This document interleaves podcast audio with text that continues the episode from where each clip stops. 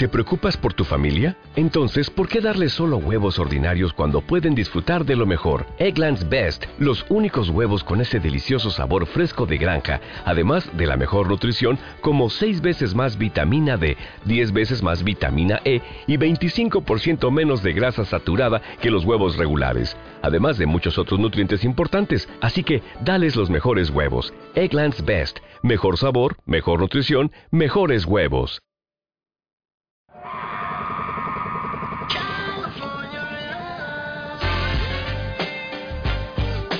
Los mejores crossover, mates estratosféricos, las mejores suspensiones, triples imprevisibles, Trust Talking, pizarras técnicas y espectáculo. Mucho espectáculo en la mejor liga de básquet del mundo. Arranca Conexión Deportiva. Con Pedro Alonso y Adrián Fou. ¿Qué tal amigos? Bienvenidos a un nuevo capítulo de Conexión Deportiva. Sumergidos ya en la postemporada, mucho que analizar en el nuevo programa de Conexión. Y es que la última semana en la NBA ha tenido dos principales protagonistas. Uno negativo pero siempre presente que son las lesiones y otro que han sido los premios que se han otorgado ya en la temporada regular y que hoy repasamos aquí.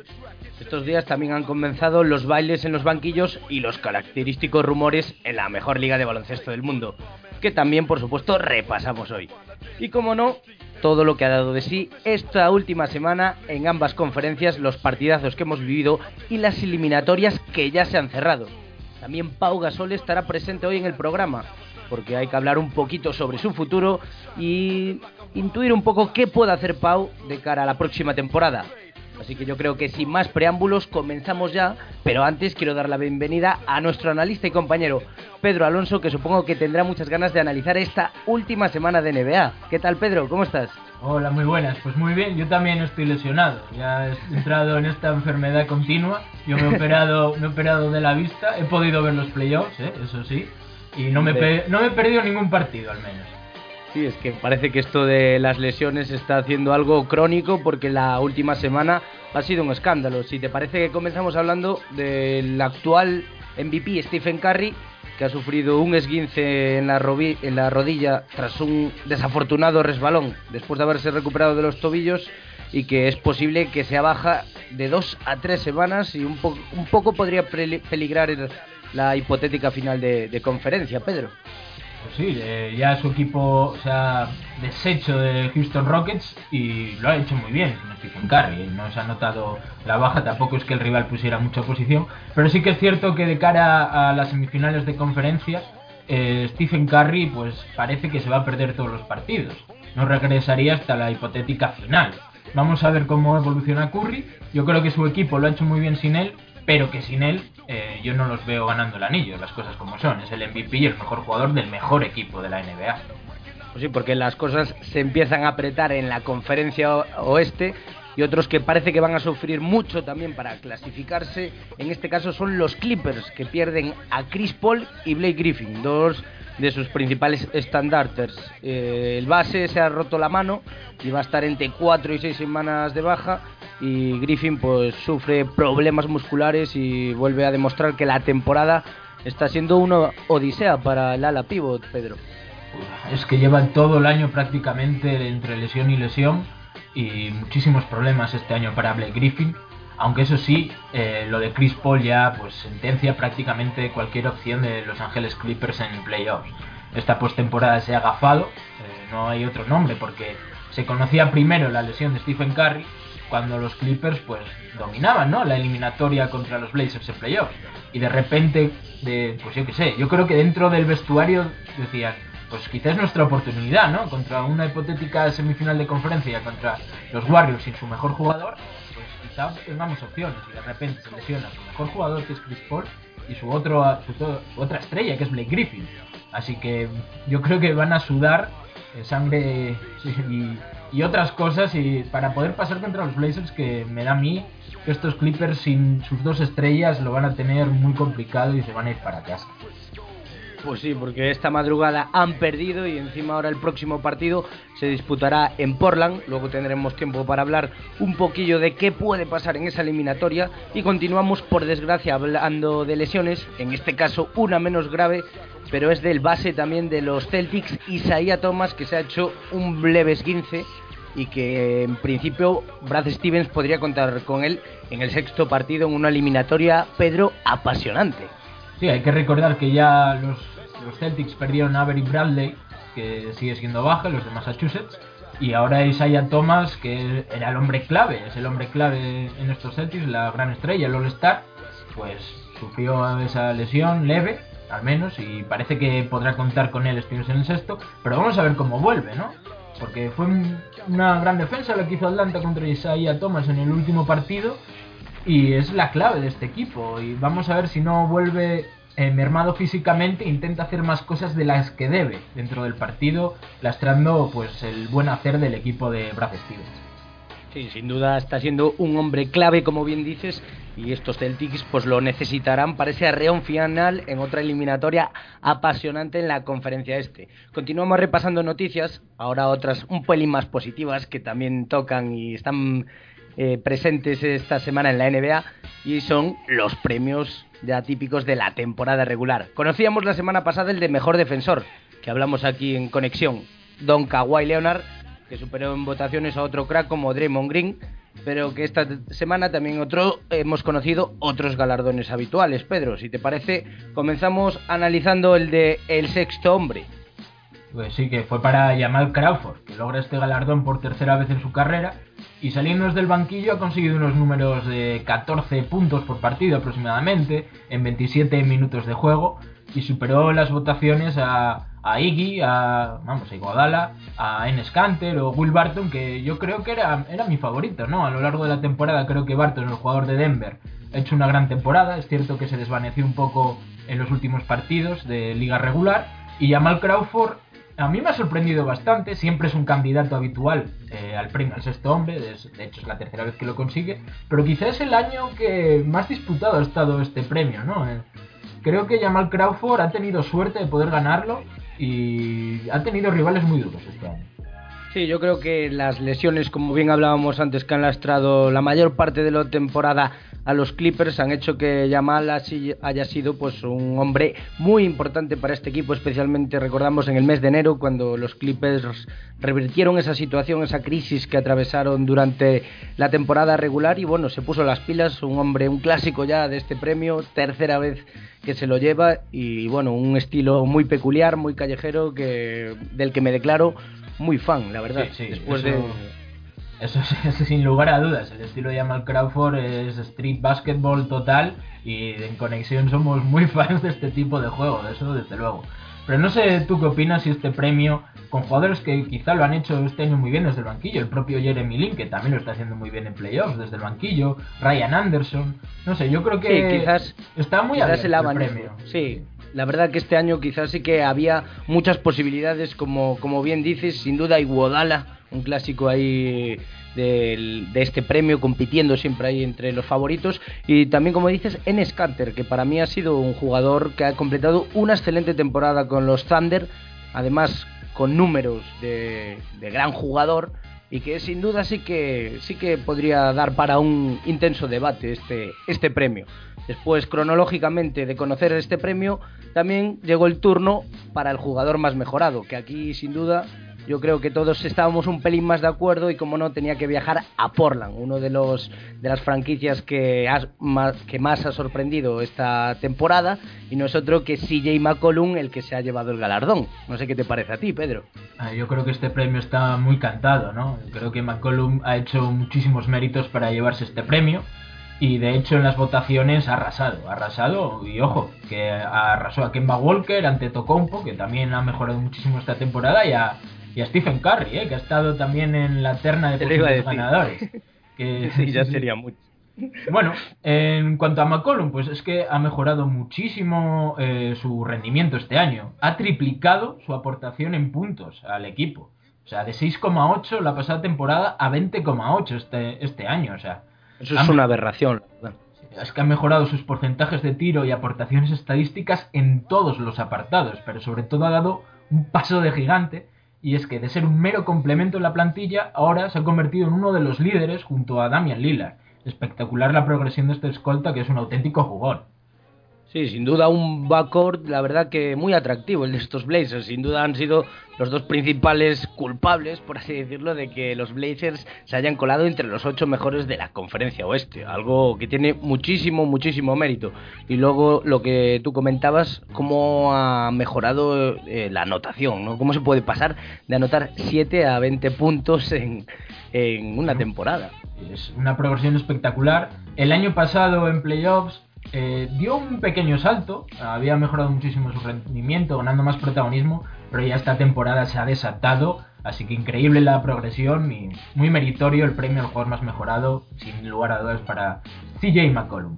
Y el último galardón que se ha dado a conocer en estos últimos días es el de mejor entrenador que este año, pues al final ha caído para don Steve Kerr, a pesar de haber estado ausente el primer tercio de la temporada y Luke Walton asumir los galones, el entrenador de Golden State Warriors pues es también uno de los principales culpables de que el equipo haya batido un récord histórico que como bien comentábamos 73 victorias y tan solo 9 derrotas.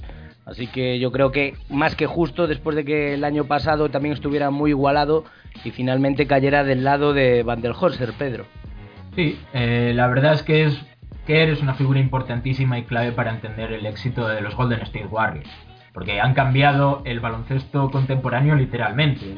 El small ball, eh, muchísimos triples, buena defensa, porque no hay que descuidar la defensa que hace Golden State Warriors.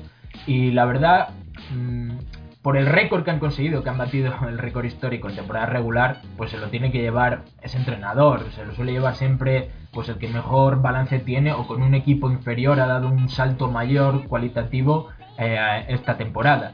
Ha superado en las votaciones a Terry, a Terry Stotts, el, entrenador de Portland Trail Blazers, que es sorprendente cómo ha conseguido meter a su equipo en playoffs con la calidad de la plantilla que a priori tenía, a Popovich, a Clifford, a Don Casey, a Brad Stevens, bueno, era un premio que ha estado bastante reñido ¿eh? entre, entre Terry Stotts y Steve Kerr en cuanto a las votaciones.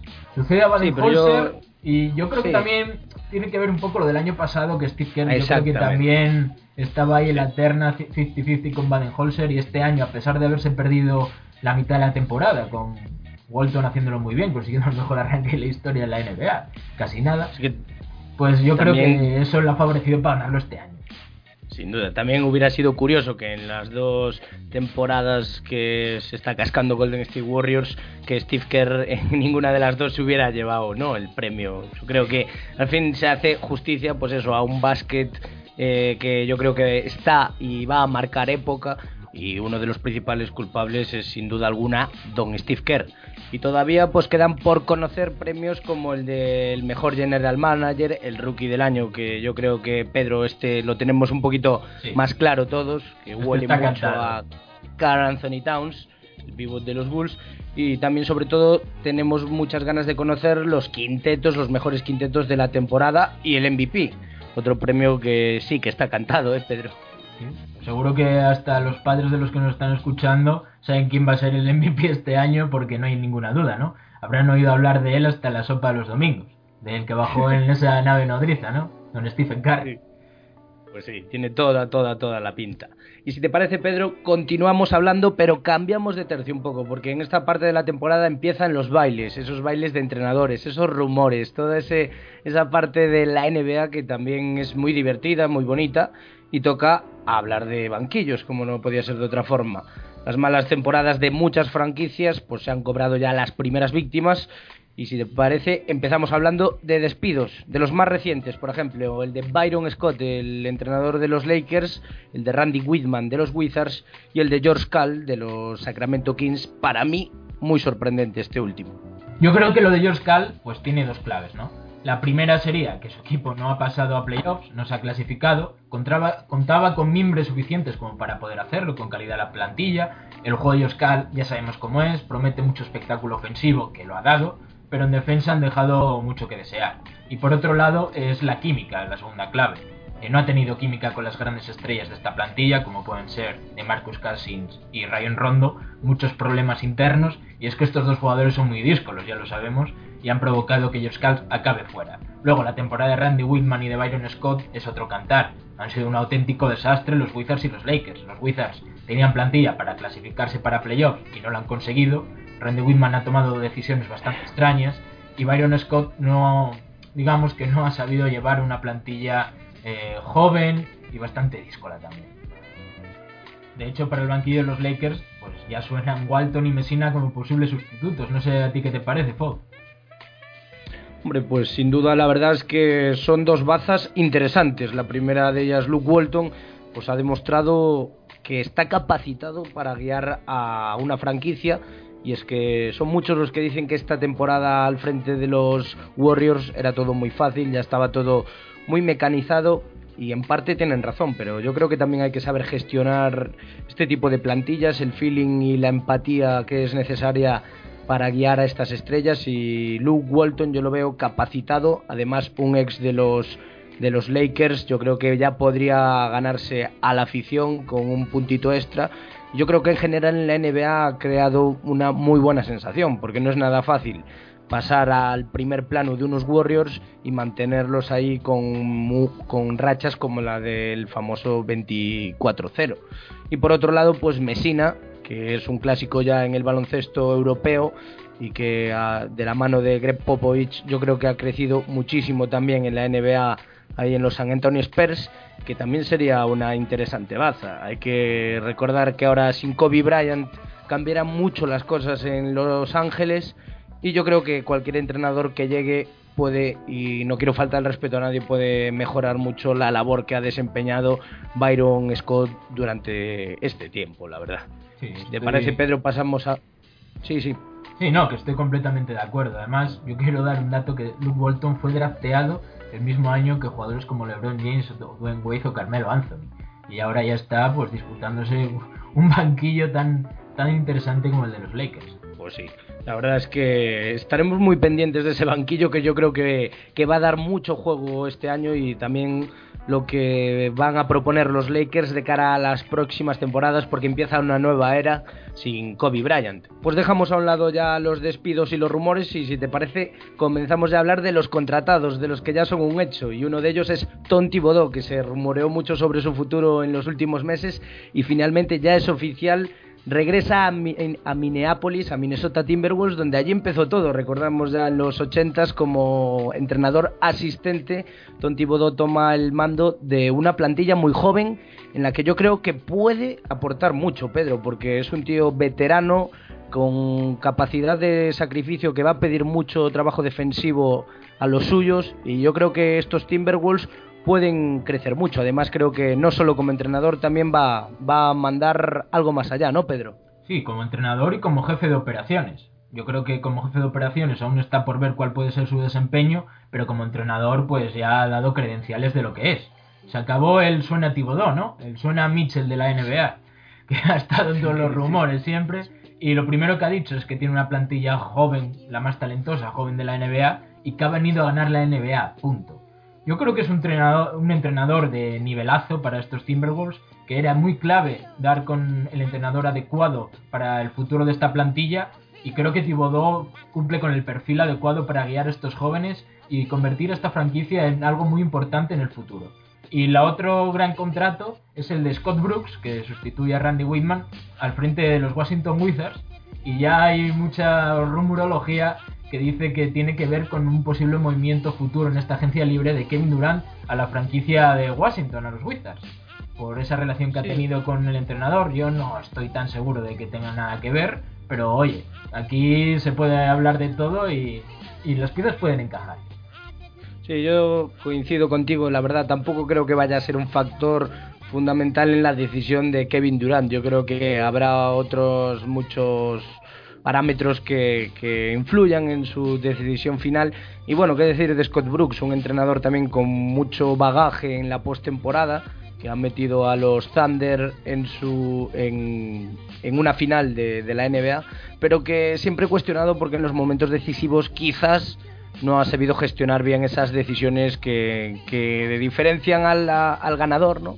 del resto de, de, mortales. Entonces, pues puede ser un proyecto interesante para los Wizards en la conferencia este. Como decimos, Wizards, Raptors y Cavs a día de hoy, pues deberían estar por encima del resto. Los Bulls veremos a ver qué, proyecto de futuro deciden encauzar pero sin duda alguna es un entrenador muy interesante para una franquicia que llevaba muchos años con Randy Whitman y que yo creo que le viene bien este cambio de cara.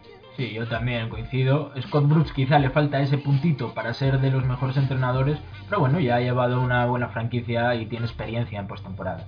Y luego hay el gran rumor, que no sé si reírme, que es que el lunes parece que David Blatt se va a entrevistar con Phil Jackson de cara a poder sentarse en el banquillo de New York Knicks la próxima temporada.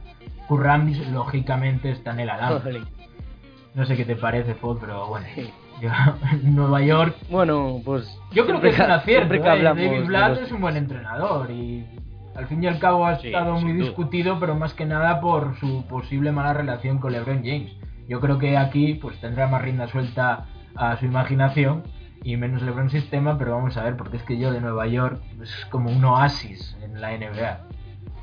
Es que ese es el problema. Ya da igual quién se siente en el banquillo, quién tome las decisiones, porque tener a Phil Jackson ahí parecía que iba a suponer un, un cambio eh, significativo en, la, en el devenir de esta franquicia, pero sigue siendo un caos. Entonces David Blatt es un gran entrenador, pero yo creo que eso no garantiza un cambio en esta franquicia, más allá de que puedan competir por entrar entre los ocho mejores en la conferencia este. Yo creo que, habrá que estar muy atentos también a, a, esta franquicia, a lo que deciden hacer en los meses venideros de cara a la temporada a la temporada que viene. Y por último, en este apartado de noticias o de noticiones que se han dado en esta última semana, te traigo la de los Sacramento Kings, que parece que se han involucrado en una nueva estrategia de marketing y han decidido cambiar la imagen corporativa de la franquicia sin duda quieren lavar su imagen y cambiar pues quizás esa etiqueta perdedora que los tienen acostumbrados en los últimos años, cambian de escudo, cambian de pabellón y yo creo que esto pues supone un, un añadido que del cual yo no estoy del todo conforme. De hecho se me hace raro este nuevo logo. ¿Qué te parece a ti? Hombre, se ha modernizado mucho, pero yo también soy un clasicómano, ¿no? A mí me gustaba bastante el logo antiguo de los Sacramento Kings. Aunque el nuevo tengo que decir que añaden un león, conservan así la corona, eh, han modernizado su estilismo y no me disgusta, es todo acostumbrarse. Pero yo también soy un clasicómano y me quedo con, con el antiguo, no sé, tanto cambio a veces no, no me gusta. Pues si fueran pocos cambios te traigo otro más de cara a la temporada 2017-2018 y es que todas las camisetas de la NBA van a incluir publicidad como bien sucede en el fútbol europeo, por ejemplo, es algo que en la NBA siempre han sabido mantener al margen, ¿no? Todo el tema publicitario, pero bueno, hay que ser realistas y es que en una liga como esta yo creo que es un gran negocio y precisamente Nike va a relevar a Adidas como fabricante de estas elásticas. Sí, es el primer deporte americano profesional que va a contar con publicidad en las camisetas y se calcula que va a reportar a los equipos entre 4 y 6 millones de dólares anualmente. Yo no soy muy fan de esta iniciativa de Adam Silver, pero bueno, la pela es la pela, no hay que olvidar que esto no es solo deporte, que también es un negocio y, y es mucho dinero lo que está en juego. A mí me gusta también, como digo, soy un clásico, pues las camisetas sin publicidad pero bueno, llega Nike, revela Adidas, nueva era, más dinero, más ingresos y así se mueve el mundo, no nada más que añadir. Sí, la NBA, pues como todos los deportes, continúa evolucionando y sigue creciendo y manteniéndose en lo más alto. Cerramos aquí este primer cuarto con todas las noticias de la última semana. No se despisten que empezamos ya con el análisis de la conferencia oeste. Kane is in the building.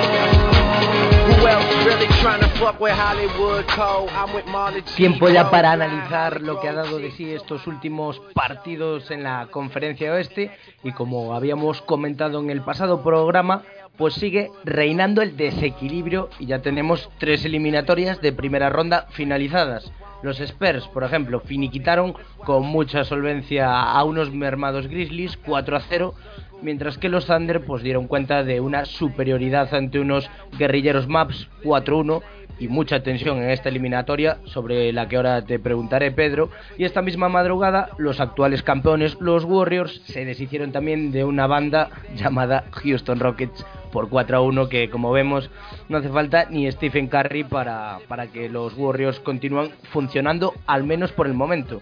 Todavía queda viva una eliminatoria de primera ronda que es la que enfrenta a Clippers y Blazers y que disputaron esta misma madrugada el quinto partido. Recordamos sin Chris Paul ni Blake Griffin el equipo angelino pues parece que lo va a tener muy complicado y en Oregón los Blazers podrían cerrar esta eliminatoria. Si te parece, Pedro, empezamos hablando por este último partido que sin duda está siendo de los más igualados y en el que parece que va a terminar sonando la flauta, entre comillas, porque los, los Blazers lo están haciendo muy bien.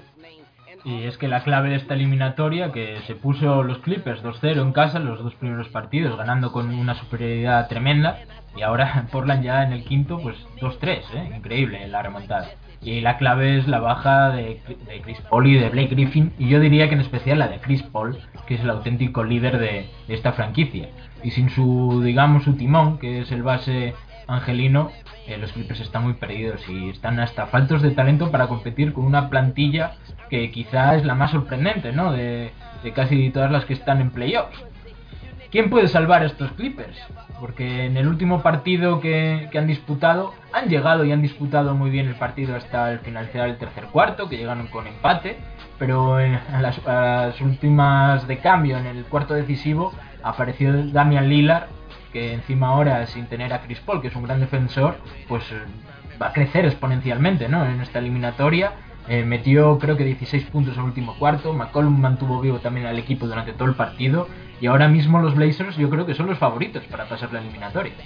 Sí, coincido completamente contigo y por cierto aprovecho para decir qué temporadón y post-temporadón de Damian Lillard, madre mía.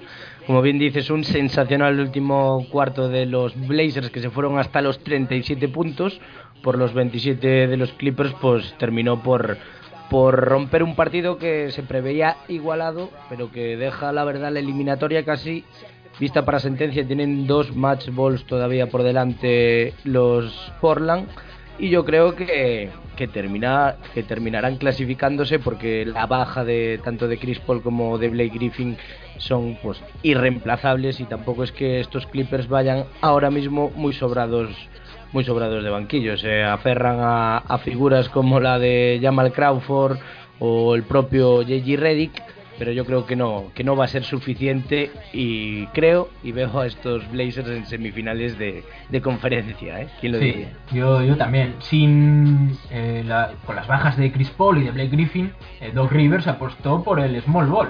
No le salió muy bien, pero bueno, apostó por él, con Austin Rivers, que pasó a ser titular, eh, con Reddick, con Jamal Crawford, que pasa a ser titular, con Paul Pierce como falso 4 y con tal partido, ¿eh? cero puntos. Sí, así es, no, no estuvo muy acertado, no, no salió muy bien, pero bueno, sin embargo en defensa sí que pudieron contener muy bien a Damian Lillard los tres primeros cuartos.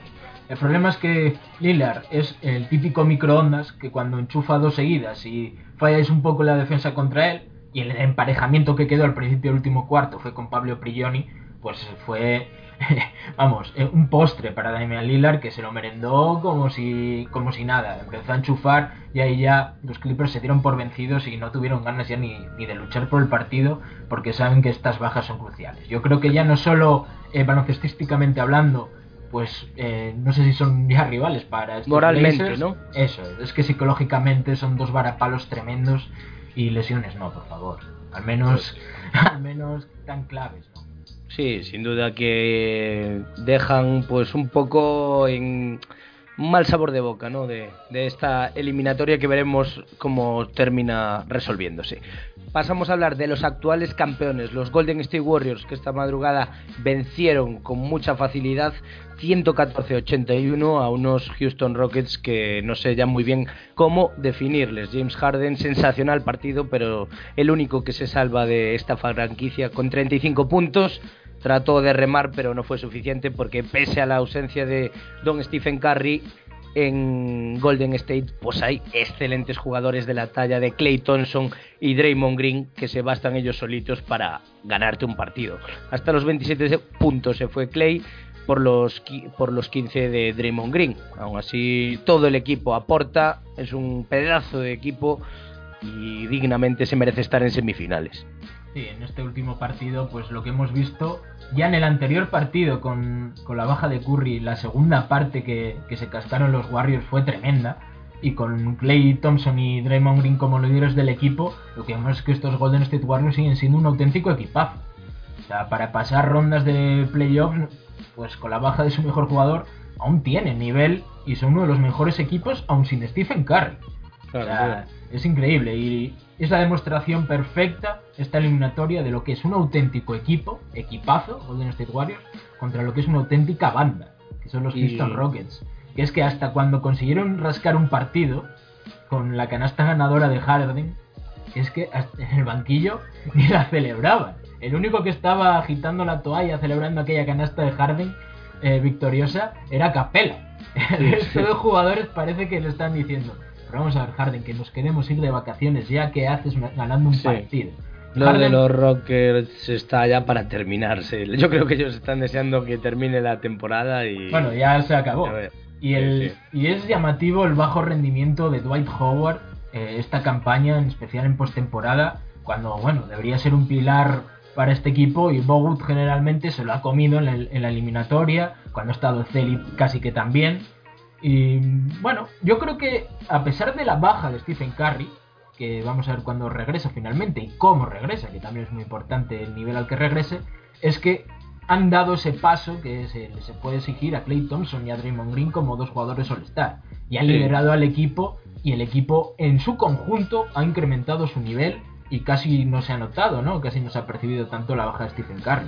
Eso sí, estaba Houston Rockets de rival que tampoco es que sea un auténtico equipazo porque son una banda, como digo. Sí, no, y además tienen jugadores de la talla de Sean Livingston, que la verdad está cuajando unos excelentes minutos, a pesar de la ausencia de Stephen Curry.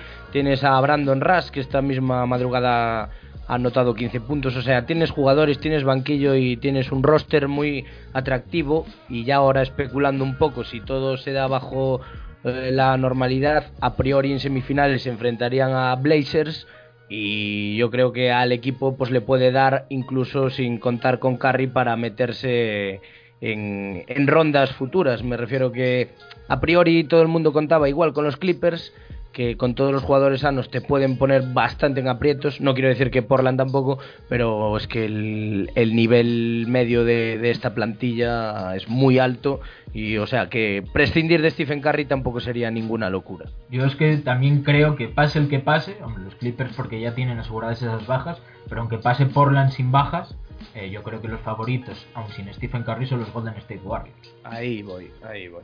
Pues sí, Pedro. Si te parece, continuamos con el análisis y eh, ahora hablamos de un partido, de una eliminatoria, mejor dicho, donde ha habido de todo y precisamente baloncesto poquito y eso no nos gusta nada. Hablamos ya de los Oklahoma City Thunder contra los Dallas Mavericks. 4-1 se llevaron la, la victoria los de Donovan como era de esperar sin excesivos problemas. La sorpresa saltó en el segundo partido, como bien recordarás que ganaron los Maps con un gran Felton en los minutos decisivos y con un partido pésimo en cuanto a porcentajes de acierto de Kevin Durant. Carlais, sabemos que es un pedazo de entrenador que exprime el potencial de su equipo hasta límites insospechados, pero es que ya no ha podido sacar mucho más. El equipo muy mermado por las bajas, y el factor Postdirnovitsky que, que no ha podido ir más allá. Aún así, un honor que, que esta plantilla haya estado entre los ocho mejores cuando muchos no apostábamos y yo me incluyo entre ellos quizás que se pudieran colar pues en los playoffs de, de la conferencia oeste. ¿Qué decir ya de los de los Thunder? Westbrook completamente a lo suyo y ahora si te parece ya hablamos más con calma de temas polémicas. Bueno, yo es que a mí me gusta, si son playoffs tiene que haber guerra de guerrillas un poco, ¿no? Aquí al menos se ha mascado esa tensión que igual en otras eliminatorias no se ha visto tanto. En los maps creo que han, han rendido bastante bien, ¿no? Están en el tema de calidad a años luz de estos Oklahoma City Thunder. Eh, aún así, Westbrook sí que ha cumplido su papel, ha hecho auténticos partidazos y Kevin Durant ha estado bastante irregular en el segundo partido, una serie de tiros horribles, estuvo paupérrimo, de los peores Kevin Durant que he visto ya no solo en temporada regular, sino en postemporada sobre todo. Y eso sí, lo de las polémicas pues han estado a la orden del día con Charlie Villanueva rompiendo el baile del rookie Cameron Payne con Westbrook. Eso no está mal. Yo hablo, por ejemplo, el pedazo, el codazo que, suelta Kevin Durant y que supone una flagrante y una expulsión del partido. sí, las últimas declaraciones de Durant en la rueda de prensa llamando idiota a, Cuba. A Cuba. O sea, hay ciertas salidas de tono que no me, no me han gustado un pelo por parte de, de la pareja de, los Thunder, que son dos excelentes jugadores y que les basta centrarse en lo puramente baloncestístico y, yo creo que, van a dar mucha guerra ¿eh? en lo que se avecina a partir del próximo sábado. además, ya habiendo ganado esas últimas declaraciones, pues ya igual pues podía ser un poco más elegante, ¿no? Como campeón y decir, bueno, pues son tonterías, son cosas de playoffs, de los partidos, la tensión de siempre y ya está, pero han tenido enfrentamientos con Villanueva con Merry, que ha salido también declarando con, contra de Kevin Durant, que siempre se mete con los rookies. Encima de eso, con un rookie, ¿sabes? Hay que tener ahí un poco de clase, más un tío como Kevin Durant, que no lo dudo, que... Joder. Sí, eh, la verdad es que sí. Además que tampoco, quizá esa crispación ha venido también porque les han sacado un poco de quicio, nos ha visto gran Kevin Durant, y eso es mérito del equipo de Carlas. Que yo creo que lo ha hecho muy bien, ha dado la cara, al final se iban una victoria, pero bueno, es que, como digo, están años luz del talento que tiene OKC. Pues sí, cerramos ya este análisis de conferencia oeste hablando de los San Antonio Spurs y Memphis Grizzlies. Yo creo que la eliminatoria más descafeinada, como bien habíamos hablado aquí en Conexión Deportiva, 4-0 para los de Greg Popovich no se han relajado, han sacado el mazo, tampoco se han agotado demasiado y han cerrado una eliminatoria que, antes de que se iniciara pues se veía a un claro favorito y vencedor, que en este caso fueron los San Antonio Spurs. Yo creo que la palabra es solvencia. Los San Antonio Spurs son pura solvencia, no se relajan ni un minuto de su tiempo, son como un reloj suizo este equipo de Popovich eh, eso sí, Duncan no anotó eh, en un partido por primera vez en su carrera, en postemporada. Llamativo, pero es que no importa porque iban a ganar 4-0 sí o sí. Y bueno, otro cantar hubiese sido si las bajas de Margasol, de Conley, pues seguramente algo habría cambiado, porque los Memphis Grizzlies siempre compiten muy bien en postemporada y a pesar de las bajas, creo que han tenido una entrega brutal, ¿eh? El equipo de Joerger, de hecho, en la rueda de prensa final, Joerger eh, lanzó una cantidad de elogios a su plantilla entre lágrimas por dar la cara. Y la verdad es que estos veteranos, este equipo, ha dado mucho la cara, ha dado mucha guerra. Y es que no tiene talento, no tenían armas para poder combatir contra estos San Antonio Spurs. Que vamos a ver que este sábado ya juegan por la noche contra OKC en semifinales de conferencia. Y como comentamos en el anterior programa, ahí sí que empiezan los playoffs de verdad en la conferencia oeste. Así es, a partir de este fin de semana arrancan ya las semifinales en la conferencia oeste con ese San Antonio Spurs Oklahoma City Thunder, sin duda eliminatoria imperdible y de la que creo que, va a dar mucho que hablar, ¿eh? que no, va a ser nada fácil para, para los de Popovich. Y yo te diría que con la baja de Stephen Curry y con las bajas que ha habido en, la otra eliminatoria, eh, creo que es la eliminatoria estrella, la estrella de semifinales de conferencia en la NBA los auténticos partidos van a estar aquí. Yo de momento le doy favorito a San Antonio Spurs, pero la verdad es que esa calidad individual que te pueden sacar de muchos apuros, de Westbrook y Durant, eh, le puede dar muchos quebraderos de cabeza al equipo de Popovich y puede ser una serie más larga de, lo que estamos acostumbrados de ver de momento en la conferencia oeste. Ansioso estoy, Pedro, porque arranque ya lo, lo bueno, lo bueno. Pues si te parece, hacemos una mini paradita y analizamos lo que ha pasado en la conferencia este.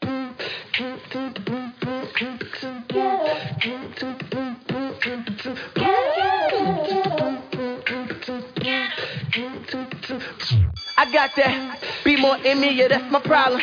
Well, well, I rep my city. Yeah, bitch, I got her. Nah, nah, nah. Fuck what you heard. Niggas be wildin'. You got me fucked up. I'm from the bottom. Oh, yes, Lord. Walk like I'm pimpin'. Talk like I'm mackin'. The projects love me. Your boy was happening. Nah, nah, nah. I'm finna kill her. I'm finna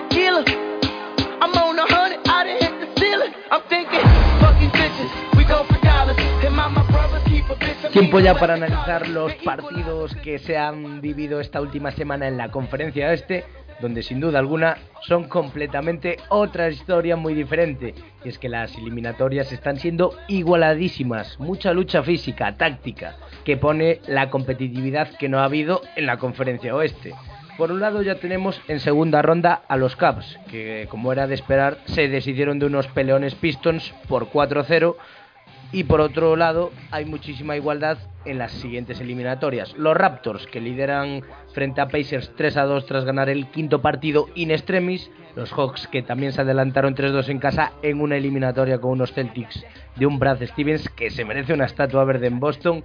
Y por último, los Hits, que habían comenzado como una pisonadora, pero que los Hornets le han dado la vuelta ganando esta misma madrugada en Miami. Sin duda alguna, unos playoffs apasionantes en esta conferencia este. Así que ya sin más preámbulos, Pedro, comenzamos hablando de este último partido, el que se ha vivido esta madrugada en Miami, que ha enfrentado a Heat y Hornets y que está, sin duda alguna, dejando unas grandes sorpresas y grandes sensaciones estos Charlotte.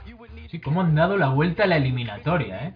Cómo se han repuesto, ¿verdad? Era increíble después del 2-0 con Miami Heat yéndose hasta más de 100 puntos con una solvencia increíble, aniquilando a los Hornets, que parecía que no encontraban la clave para, para parar a, lo- a Miami Heat. Y de repente han ganado tres partidos seguidos, en, ca- en su casa ha sido otro cantar la eliminatoria, han dado la vuelta a, digamos, a la iniciativa ¿no? que había en cada partido y es que han jugado muy bien y han dado la sorpresa ganando a Miami Heat en su cancha. Me parece increíble. Y quiero destacar el gran juego colectivo de los Hornets, que ha vuelto Batum en este último partido, aportando desde el banquillo, primeros minutos de, en esta eliminatoria para el francés, pero sobre todo el gran cambio táctico de Clifford, eh, que se rumorea, o según dijo él, a petición de Michael Jordan y de Pat Ewing, con las dos torres, ¿no? Con Noel Jefferson y Kaminsky, eh, que ha permitido eh, cambiar ese ultra small ball que, pan- que planteaba Spoelstra con hasta cinco jugadores exteriores prácticamente y ha permitido librar mucho más a Kemba Walker y sobre todo también a Jeremy Lin que desde el banquillo está haciendo grandes actuaciones. Sin duda, como bien mencionabas, Kaminsky, sensacional, ha sido una de las revoluciones de este quinteto y menudo, sensacional, tercer cuarto, se ha cascado en el cuarto partido del pasado sábado, la madrugada del, del sábado al domingo, y unos Hornets que, como bien dices, están sorprendiendo y yo creo que tienen un quinteto, pues ya te digo, muy, muy solvente con Kemba Walker, con un gran Jeremy Lin, Nicolás Batum, Al Jefferson, Kaminsky, o sea, gente de de mucha talla y que sorprendentemente para mí, porque sí que daba como favoritos a Miami Heat, mm, pueden cerrar la eliminatoria en su cancha y al lorito, ¿eh, Pedro? Sí, a mí me ha llamado la atención porque en los primeros partidos en casa apalizaron Miami Heat a los Hornets y sí que es cierto que Miami Heat desde el All-Star ha tenido muchísima dependencia en casa, ¿no? Ha sido un equipo en su casa ganando muchísimos partidos y otro fuera de casa. Y bueno, era, se podía esperar, ¿no? En esta eliminatoria de playoffs y se dio el caso. Pero sin embargo, eh, esta madrugada hemos visto unos Charlotte Hornets eh, que han sido superiores. Yo creo que han jugado bastante mejor que Miami Heat en su casa. Y también quiero destacar a Marvin Williams, ¿no? que con la baja de Batum eh, se ha ido al quinteto y esta noche también ha hecho un auténtico partidazo. Creo que se ha ido hasta los 17 puntos. Kemba Walker ha liderado el equipo de manera espectacular. Y quiero destacar que ha habido como un desplome ¿no? en los jugadores de Miami Heat. Whiteside, que había empezado enorme, pues ha ido perdiendo ese protagonismo. El ultra, el ultra small ball, jugando hasta con. Eh, cuando no estaba Whiteside en pista, con Lou Olden y con, Golden, sí. y con el rookie Justin Winslow. Y. No sé, creo que también esta madrugada les ha faltado banquillo a Miami Heat. El quinteto pues ha dado la cara, pero luego ha faltado más respuestas del banco. Han jugado muy pocos jugadores, muy poca rotación, muy típico en playoffs, sobre todo de Spoelstra. Y bueno, también hay que analizar esa última jugada para la polémica, esa posible falta sobre Dwayne Wade en la última jugada del partido, después del magnífico triple de Lee que adelantaba a su equipo en el marcador. Que bueno, eh, son playoffs y aquí se permite siempre un poco más, ¿no? Que en temporada regular.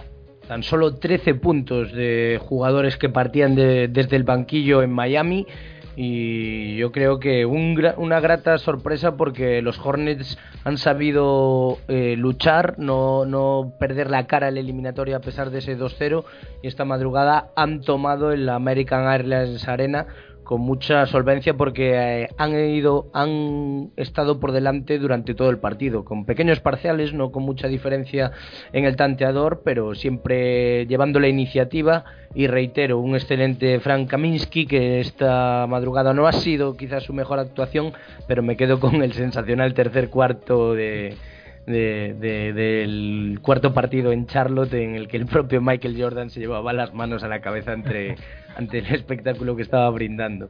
Es que ya, ya no solo lo que hace él, sino lo que permite hacer a sus compañeros, ¿no? Y desde luego el cambio de tendencia en esta eliminatoria tiene que ver mucho con ese movimiento táctico de Clifford, con las dos torres, Jefferson Kaminsky partiendo de titulares y a un gran nivel. Pues sí. Si te parece, continuamos analizando esta conferencia este, porque la verdad tiene mucha amiga y tenemos que, hablar un poquito de todos. Continuamos ahora hablando de la siguiente eliminatoria, también apasionante y vibrante en esta conferencia este, que es la que enfrenta a Toronto Raptors e Indiana Pacers. De momento la ventaja es para los canadienses, que tuvieron que sufrir y mucho en el quinto partido para llevarse la victoria. Recordamos que comenzaron los Pacers asaltando el pabellón en Toronto y poniendo el 1 al 1, el 1-1 en la eliminatoria, pero rápidamente los Raptors también dieron su golpe sobre la mesa y también recuperaron el factor cancha. Yo creo que hay muchas claves que analizar, Pedro, y grandes jugadores sobre el parque que están dejando excelentes minutos. Sí, desde luego. Quizá las estrellas de los Raptors eh, no han estado al nivel de temporada regular y tiene mucho que ver con la defensa de George Hill a Kyle Lowry, de Paul George a de Mar de Rosen. Creo que los han anulado mucho y han bajado eh, el potencial de estos jugadores en playoffs. Eh, sin embargo, Toronto respondió en anteriores partidos metiendo muchos balones al poste a Balanchunas. Eh, también Patterson, que por fin le ha quitado la titularidad a Escola y ha estado a un gran nivel. Eh, sacando mucha ventaja ¿no? del bajo nivel del poste, bajo, del poste bajo de los Pacers, donde excepto Miami que se salió en un partido, pues no tienen muchas alternativas los de Indiana. Y lo de ayer pues fue un auténtico espectáculo, la remontada de los Raptors remando todo el partido, que llegaron a estar menos 17 puntos con un Paul George en Indiana espectacular, brutal, que se fue a 39 puntos.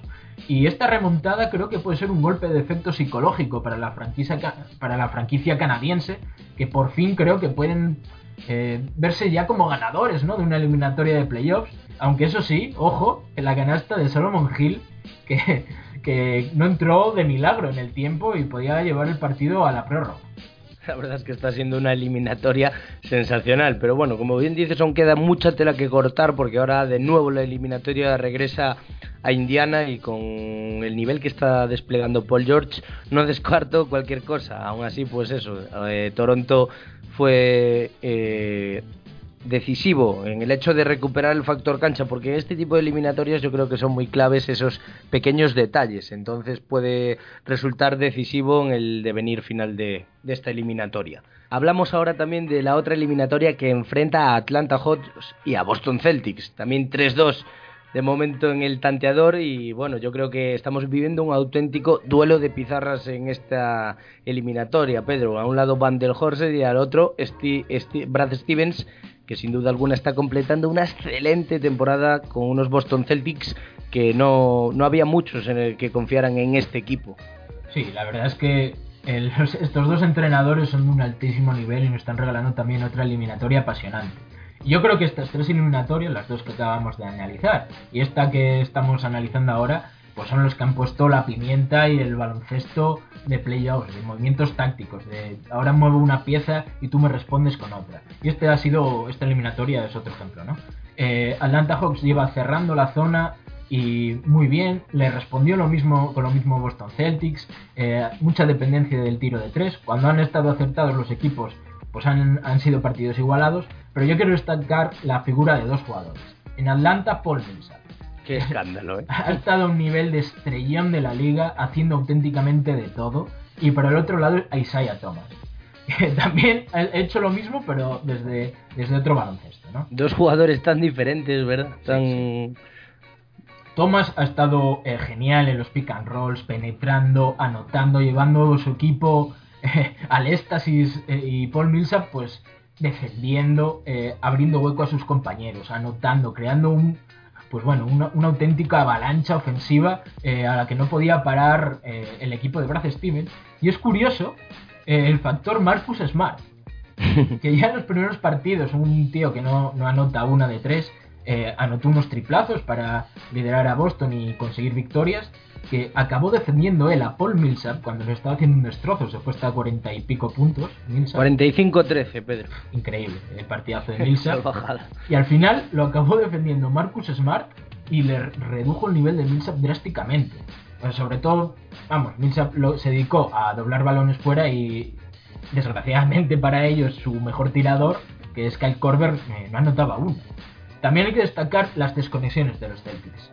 Ha habido Eso te iba a comentar porque sí, sí son capaces de reponerse a, grandes desventajas. ¿eh? De nuevo en el cuarto partido fueron capaces de remontar 16 puntos. O sea, ya van en, los cuatro partidos que hemos vivido, en algún momento los Celtics, es, como bien dices, han desconectado, Pedro. Sí, los siete paupérrimos puntos en, en un cuarto en el segundo partido son fe de ello, muestran fe de ello. Y en este último partido, eh, después de los destrozos que ha hecho Isaiah Thomas en, en el Garden, pues muy bien Baden-Holzer cerró las puertas a que recibiese balones directamente. O sea, siempre había gente en la línea de pase hacia Isaiah Thomas, eh, mucho marcaje individual, también colectivo, muchas ayudas para que no recibiese balón.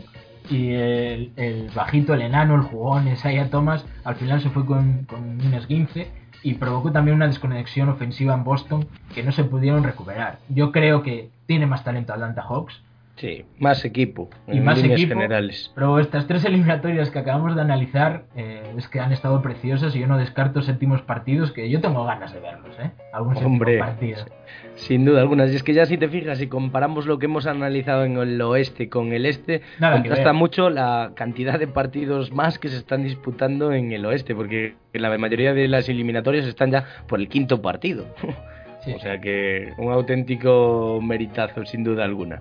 Y tiene pinta de que pueden, pueden prolongarse hasta el séptimo. Ojalá sea así. Y también tiene pinta, perdona, Fau, que te interrumpa, que es que la siguiente ronda va a ser más de lo mismo. ¿eh? Sí, sí, ojalá, ojalá sea así, porque para gente como nosotros es un auténtico privilegio poder vivirlo. Por último, hablamos ya de la eliminatoria más descafeinada en esta conferencia este, y es la que enfrentó a Cleveland Cavaliers y a Detroit Pistons. 4-0 para los de LeBron James, aunque bajo mi punto de vista, y esto es ya una opinión, creo que los Pistons merecieron algo más, aunque sea una llevarse una victoria. La verdad que han dado mucha guerra los de Van Gandhi por supuesto tengo que hacer mención a grandes jugadores como Reggie Jackson, Cadwell Pope y el rookie Stanley Johnson y hubo muchas quejas arbitrales por algunos privilegios entre comillas que acusaron tanto Van Gandhi como Reggie Jackson de tratos de favor hacia la figura de LeBron James. Sí, incluso el rookie eh, Stanley Johnson también tuvo su pique con The King James.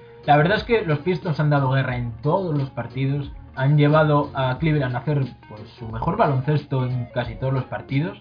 Y sí que ha habido cierta inconsistencia de los Cavs que tienen que corregir de cara a enfrentarse a equipos de mayor calado, pero lo que hemos visto es que el Big Three de los Cavs funciona. Hemos visto a un gran eh, Kevin Love muy involucrado en el juego ofensivo. Hemos visto a un Kylie Irving sensacional, el, mayor anotador de los Cavs en esta eliminatoria. Y ese gran nivel de Kyrie Irving y Kevin Love ha permitido que haya un menor LeBron sistema, ¿no? Aún así, yo creo que han dado mucho la cara el equipo de Van Gundy, con, como comentabas, eh, grandísimos jugadores, gran aportación de Jackson, Pop, Stanley Johnson, y creo que de cara al futuro estos Pistons van a dar muchísima guerra, pero la verdad y la diferencia actualmente es que Cleveland es muy superior. Y te voy a comentar de cara al futuro, que es que estos Caps, pues yo creo que al final con tanta guerra de guerrillas que están habiendo en las demás eliminatorias y que tiene pinta de que va a seguir así, eh, creo que los gran beneficiados son estos Caps, ¿no? que tienen tiempo para descansar, para entrenar, para corregir errores y encima sus grandes rivales van a llegar más cansados. Así que se le abre el camino bastante a los Caps para poder llegar a la final de la NBA si no lo tenían abierto ya. Lo último que quería resaltar de esta eliminatoria es eso, que quizás es un poco engañoso ese 4-0 porque Sí. ha habido muchos partidos en los que el partido está igualadísimo, pero igualadísimo hasta los minutos finales del último cuarto en los que se ha decidido el partido. Por eso que eh, la gente que quizás no haya podido seguir tanto esta eliminatoria, el 4-0 resulta un poco engañoso. Eh, Suele pasar que cuando hay una diferencia de nivel entre dos equipos, pues que puede haber un 4-0, pero la verdad es que los Pistons han dado la cara en todos y cada uno de los enfrentamientos y sí que podrían haber rascado alguna victoria, pero en los minutos finales, pues qué decide, la calidad. Claro, y la calidad está, en, en los Cavs. Sin duda, no, y la diferencia, la verdad, que es abismal. Pues hasta aquí ya este tercer cuarto de análisis en la conferencia este. Vamos ya a, a repasar y a leer todos los mensajes que nos han llegado por parte de los oyentes en este último cuarto, en el consultorio.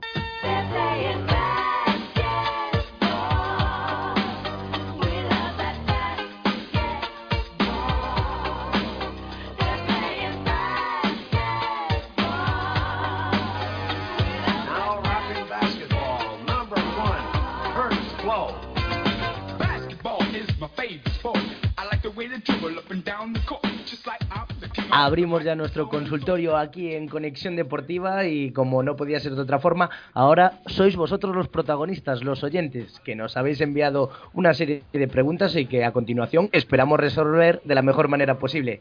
Por ejemplo, el draft, que ya está ahí a la vuelta de la esquina, el 17 del mayo, es el sorteo donde se conocerán a los cabezas de serie, por así decirlo, pues ya nos llegan las primeras preguntas y las primeras dudas sobre quiénes son los principales favoritos a estas primeras rondas.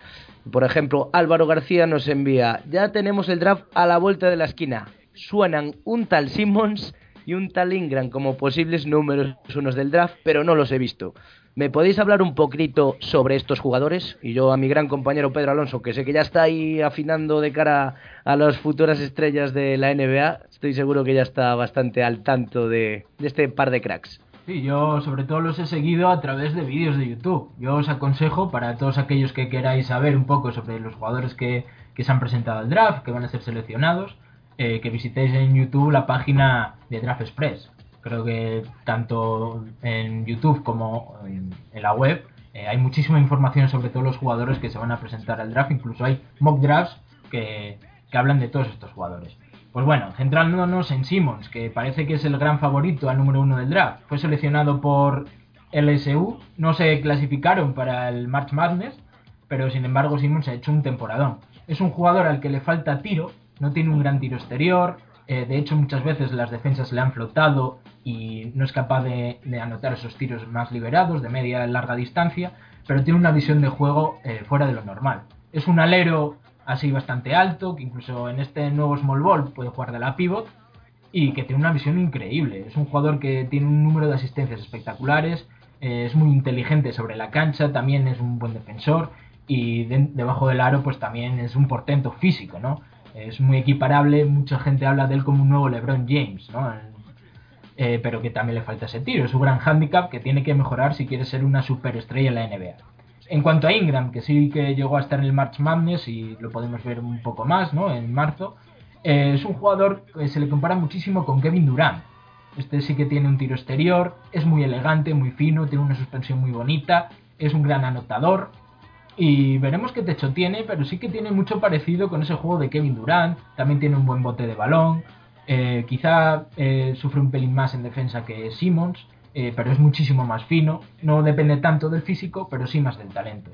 Eh, de momento las grandes apuestas apuntan a que Simmons va a ser el número uno del draft y Ingram el número dos. Pero bueno, lo primero es el 17 de mayo, saber quién va a tener, qué equipo va a tener el pick one. Y luego el 23 de junio, que ya es el draft de la NBA, pues se solventarán todas las dudas sobre Simmons e Ingram que podemos ver la temporada que viene en la NBA. Pues así es, mientras se van resolviendo estos apasionantes playoffs, también seguiremos ahí por el rabillo del ojo ese draft y ese sorteo primero del 17 de mayo y posteriormente el 23 de junio en el Barclays Center de Brooklyn. Hablamos ahora ya de otra preguntita que nos envía Noemí Álvarez y que dice, Pau Gasol parece que será agente libre. Agente libre. ¿En qué equipo lo veis el año que viene? ¿Seguirá en la NBA o lo veis regresando a Europa, al Barcelona concretamente? Pues yo la verdad que me voy a mojar un poquito, ya que estamos y que no nos hemos mojado mucho en este último programa, Pedro. Y yo creo que además me ha, me ha resultado curioso las últimas declaraciones de su hermano Mark, Sí, sí. en las que aseguraba que quizás podría acabar, acabar en San Antonio Spurs. Y pues, ¿qué quieres que te diga? La verdad que me haría especial ilusión poder verle ahí en las últimas temporadas. Honestamente creo que sí va a seguir en la NBA, que no lo veo todavía regresando a Europa. Creo que Pau se siente todavía, y lo es, por supuesto, un jugador muy útil para la mejor liga de baloncesto del mundo. Sigue promediando ese doble-doble eh, por partido, que pocos jugadores pueden presumir de hacer eso a, a su edad. Y yo, por supuesto, lo veo en la NBA en la temporada que viene. Y en el equipo que, que más, que más le asemejo es en, en San Antonio. La verdad es que me pega mucho. Y si no, me haría mucha ilusión también que volviera a Memphis Grizzlies y verles jugar juntos a ambos hermanos. Hombre, pues sería bonito, sin lugar a dudas, pero ya si su hermano ya le dice que se vaya a San Antonio, que no sea tonto, no Ya sé lo despacha. Parece que lo despacha y de no vengas aquí que igual no vas a No, ganar. pues sería bonito, ¿no? Verles ahí. Sí. Y Yo- además, Pau, que estuvo jugando, por supuesto, en, en. Memphis. Ahí empezó su carrera en NBA, sí. Eh, yo también lo sigo viendo en la NBA, todavía tiene nivel de sobra para ser importante en la NBA. Eh, y yo lo que creo que con la edad que tiene, que son sus últimos grandes años de baloncesto, eh, tiene que ir a optar a un equipo que le dé opciones de anillo. Los Chicago Bulls cuando se fue, en principio con la aportación de Pau Gasol, pasaron a ser uno de los grandes aspirantes al anillo. Eh, el proyecto pues ha venido abajo y ahora vamos a ver dónde puede acabar. Hay que tener eh, factores en cuenta. Uno es que se va a incrementar el, margen salarial para la temporada que viene y Pau Gasol está renunciando, que tenía la opción de jugador para poder seguir, a 7 millones de dólares este año. Yo creo que puede conseguir un contrato igual o mejor en otro equipo, en un equipo aspirante al anillo. A mí también me gustaría verlo en San Antonio Spurs porque es un equipo que siempre va a aspirar al anillo, ¿no? Todos los años va a estar en la terna y tiene pinta de que va a seguir siéndolo el año que viene. Vamos a ver si sigue Tim Duncan, eh, que hay dudas, o Ginobili, ¿no? Y Pau Gasol podía pues aportar pues lo que eso que ya no va a aportar Tim Duncan si se retira. Eh, no sé qué más opciones estará barajando. Sabemos que es un jugador que quiere ir a una gran ciudad, que tenga un mercado nivel medio alto, que tenga opciones de ocio, porque es un jugador que también le interesa ese aspecto de la vida, y, un equipo en el que tenga opciones de ganar el anillo. Yo también me encaja perfectamente por filosofía de juego, inteligencia sobre la cancha en San Antonio Spurs. Pero vamos a ver qué pasa con el futuro de Pau. Y ya otra preguntita que nos envía, eh, en este caso, Agustín García, y que dice: Los Wolves tienen muy buena pinta de cara al futuro, pero si tuvierais que dar galones de estrella, ¿quién creéis que llegará más alto? ¿Wiggins o Towns? Pues yo la verdad que personalmente ahora podría resultar un poco ventajista viendo pues que esta temporada Towns ha ido en una línea ascendente espectacular. Para mí ha sido uno de los rookies que más impacto ha tenido en una primera temporada. De hecho, de los últimos años para mí es lo mejor que he visto. Y precisamente ha coincidido que Wiggins, a pesar de que el año pasado hizo una gran temporada, esta lo he visto un pelín más eh, en otra línea, no tan ascendente, pero sí se ha mantenido y con tramos irregulares al igual que, que todo su equipo. Es difícil mojarse y elegir a uno ahora mismo, pero yo por, por fundamentos y por condiciones, yo es que a, a Carl Anthony Towns lo veo llegando muy muy arriba, así que no descarto que sea el líder de este o cualquiera otra franquicia. Yo creo que el hype que teníamos con Anthony Davis estos últimos años, ¿no? Del techo que va a tener, Sí. que va a conseguir un MVP, que va a ser, que va a ser la rebomba, creo que también lo tenemos con Carl Anthony Towns. Tal de cual. Este año, ¿eh? Creo- yo también creo que Carl Anthony Towns tiene el techo más alto. Si galones de más estrellas dentro del equipo, yo también se lo daría a Carl Anthony Towns. Creo que Wiggins ha pasado, creo que ha anotado tres o cuatro puntos más ¿eh? este año que yo sí que he visto una evolución en Wiggins. Al principio de temporada le ha costado más eh, y bueno, también ha tenido que compartir más el protagonismo de estrella, digamos, con, con otros jugadores como por ejemplo Carl Anthony Towns. Y dentro de esa labor yo creo que ha crecido, pero sí que le veo el techo mucho más alto a Carl Anthony Towns. Y ojo que Wiggins también tiene pinta de ser un estrellón. eh, Sin duda, a ver. eh, una cosa no quita la otra. Claro, claro. Pero sí que es cierto que parece que el techo de Towns eh, está muy alto y esos duelos en la conferencia oeste que pueda haber entre Towns y Anthony Davis en el futuro pueden ser bastante legendarios. ¿eh? Sin duda alguna, la verdad. Bueno, y cerramos ya rápidamente con la última pregunta que nos envía Sara Pita y que dice, aún ha salido el mejor quinteto de la NBA y yo doy el mío. Westbrook, Curry, Durant, LeBron y Cousins. Joder, menudo quinteto, la verdad. Nos pregunta si estáis de acuerdo y, en- y si no lo estamos, que cuál sería el nuestro. Pues yo la verdad es que, Sara, ah, querida amiga, la verdad es que estoy completamente de acuerdo contigo. Me parece un señor quinteto y es que pff, quizás sí, matices puedes variar, pero es que esos cinco jugadores me parecen que han sido lo mejor que he visto esta temporada, sin duda alguna, en la, en la NBA. Quizás, eh, bueno, no sé el orden lógico que ha seguido ella, pero pondría a Curry de, base, Westbrook escolta, Durán alero, LeBron sí que lo pondría más de cuatro y Cousins, por supuesto, sin duda alguna, para mí ha sido el mejor center de, esta temporada en la NBA. Sí, a ver, si tienes que contar con un pivot, con un center, tienes que meter a Cousins porque ha sido el mejor este año en la NBA. Pero eh, yo no puedo dejar fuera de un quinteto a Kawhi Leonard. Creo que ha hecho un temporadón, el mejor jugador en defensa, el salto que ha dado como líder, sobre todo, porque en ataque también ha mejorado, pero como líder del equipo de San Antonio Spurs, con el récord que ha conseguido. Y yo, si tengo que quitar a alguien para poder meter a, a Leonard, tengo muchísimas dudas y quizá quitaría a Kevin Durant para meter a, a Kawhi Leonard. Pero depende, Duro, ¿eh? porque es, complicado. sí. es complicadísimo. Y además el criterio que siguen los especialistas a veces es muy raro. Es muy raro. Claro, hombre. al A veces cabo- incluso han, han puesto a seis jugadores en, en el mejor quinteto, ya sea de rookies o de Pues este Pues mira, va- nos, nos vamos a apuntar a esa, ¿no? Y metemos a Leonard y con claro Westbrook. Curry, Durant, LeBron, Leonard y de Marcus Cousins. Pero yo por gusto parece. personal, la verdad es que esos cinco, pues que me parecen cinco auténticas veces. Que Durán este año ha También, batido el sí. récord este de más de 63 partidos por, eh, consecutivos anotando 20 o más puntos. Es que hay, sí. hay detalles que... Yo, yo te digo, si tengo que quitar a alguien Sí, claro, claro. para Claro. meter a Leonard, que yo para mí, yo a Leonard lo metería sí o sí. Y, creo que Westbrook también se lo merece, Curry se lo merece, es que bueno, es que se lo merecen los cinco que has comentado y Leonard también. Yo es que metería hasta los seis, fíjate, haría pues un- el mejor quinteto seis jugadores de la NBA. Que creo que con las licencias que es- se permiten ahí los especialistas, anda que con ese no vamos a poder, hombre. Pues sí, la verdad que sí. Bueno, pues muchísimas gracias a todos los que nos habéis enviado vuestras preguntitas aquí a nuestro consultorio. Recordaros que podéis seguir enviando a través de la cuenta de Twitter arroba cd barra arroba barra baja NBA y también a la página que tenemos en Facebook que se llama Conexión Deportiva. Animaros, participar, preguntas, críticas y lo que consideréis oportuno. Nosotros nos despedimos ya porque ya van siendo horas, ¿no, Pedro? Sí, creo que ha quedado bastante largo pero entretenido. Sin duda alguna. Pues nada, la semana que viene volvemos aquí para analizar ya las semifinales de estos playoffs y por supuesto todas las noticias, rumores y movimientos que se den en la mejor liga de básquet del mundo. Te despido ya, Pedro. Un abrazo muy fuerte y la semana que viene volvemos por aquí. Venga, un abrazo, hasta luego. Un abrazo a todos, que sean muy felices.